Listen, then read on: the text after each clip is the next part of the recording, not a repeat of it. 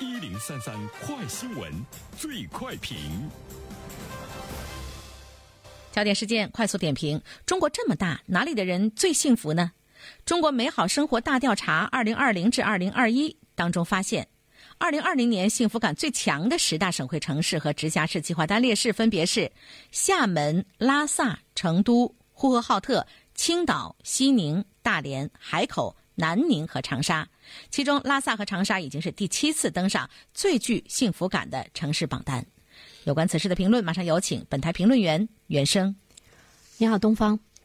呃，这个调查呢，我们不必太在意，因为呢，我发现呢，关于调查这个最幸福的城市、幸福感最强的城市，它有很多的机构，有很多的部门，甚至有一些杂志也在呢举办这样的这个调查。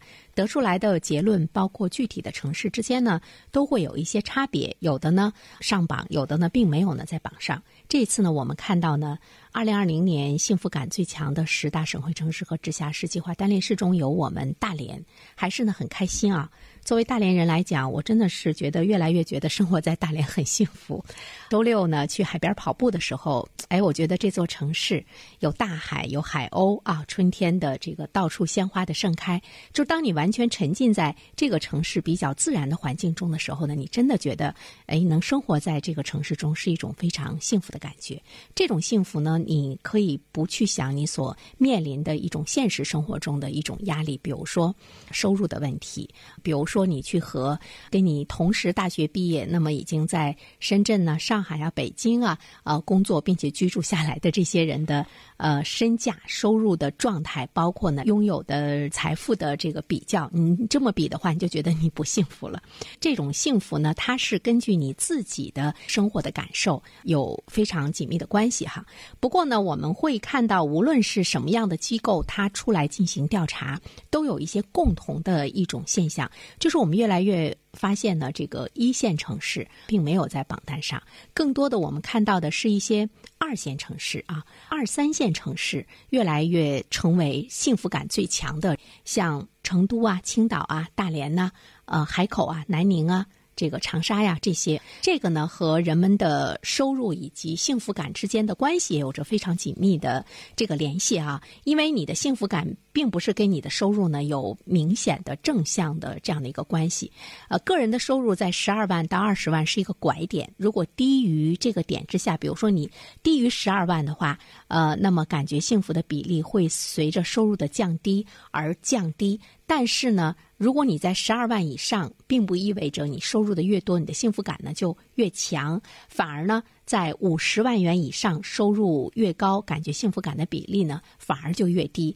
所以呢，我们会看到呢，这些二三线城市的幸福感很强，也说明我们的收入基本上呢也都是在 十二万以下这样的一个状态。那么它和人们的这个心理感受呢有着非常紧密的关系啊。另外一方面的话呢，我们也会看到呢，关于这个幸福，其实它就是一个个人的一种感受。生活在一座城市中，每个人之间的幸福感呢也是这个不一样的。幸福感它是一种心理的感受。但是呢，我们的心理的感受又会受到很多现实生活中的影响，比如说给我们带来焦虑感的，像你有没有房子、子女的教育的难题，包括你收入不断降低的现实，它都会呢影响你内心的这个感受。所以呢，你又很难说你的幸福感和你所处的经济的状况和现实的状况没有了必然的联系。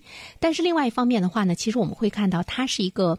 心理感受，或者是你的一种思维模式，你是怎么样呢？去看待你的这个生活的这个呢，又跟大家各自的幸福的这个感受呢，又是完全不一样。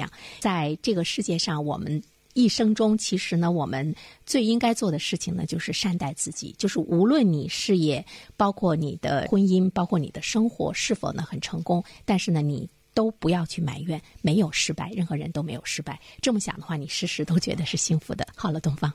好的，感谢原生。各位听友，大家好，感谢始终如一收听原生评论。不知道你是否听过原生读书？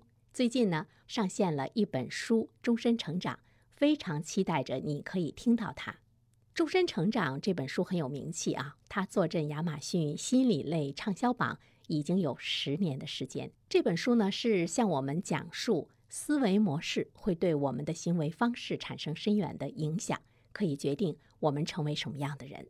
它颠覆了传统成功学的观念。您可以搜索“原声解读终身成长”，就可以听到喽。谢谢你。